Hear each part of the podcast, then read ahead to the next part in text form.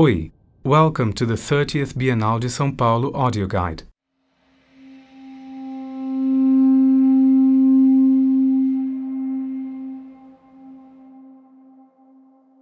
The transition between languages is a fundamental problem for many of the artists in the 30th biennial. The imminence of art has to do with language's transformational power, the creation of a new language based on an existing, already known language. Images are in a state of imminence because they happen without us waiting for them but also because in them there occurs an unpredictable resonance which makes us stop before them and go back to them again and again, and every time they are different.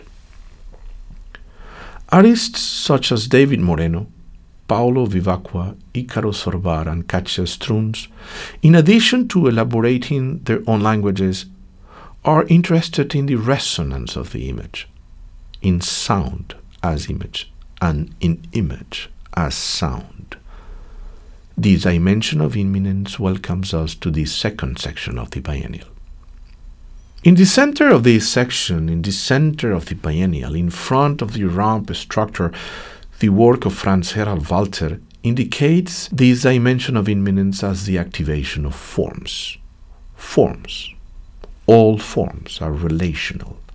In his works from the 1960s, known as Werksatz, all of which have been brought together for the first time in Brazil here, Walther proposes the participation of spectators as they way to transform a potential form into a work of art, involving our entire body, as in a choreography being invented on the spot. Abstraction no longer depends on or lies in the visual aspect of the work. It is made possible by action, posture, relation. These works are contemporaries of Brazilian works that pointed in the same direction, such as Hélio Oiticica's Parangolés, Lygia Clark's Relational Objects, or the landscape experimentations of Waldemar Cordeiro, whose work is also present here at the Biennial. How can abstract languages continue to be elaborated today if not through this legacy of activations and relations? The artists present in this section respond to this intuition, signaled early on by figures such as Walther or Waldemar Cordeiro in Brazil.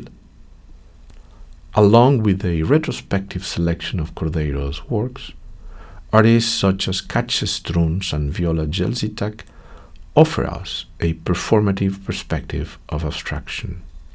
Outside the pavilion, on the Praça das Bandeiras, or Square of Flags, which is located alongside this level, visitors may see a reconstruction of Waldemar Cordeiro's Labyrinth, an early geometric of performance based activation which brings us face to face with this great Brazilian artist's visionary genius.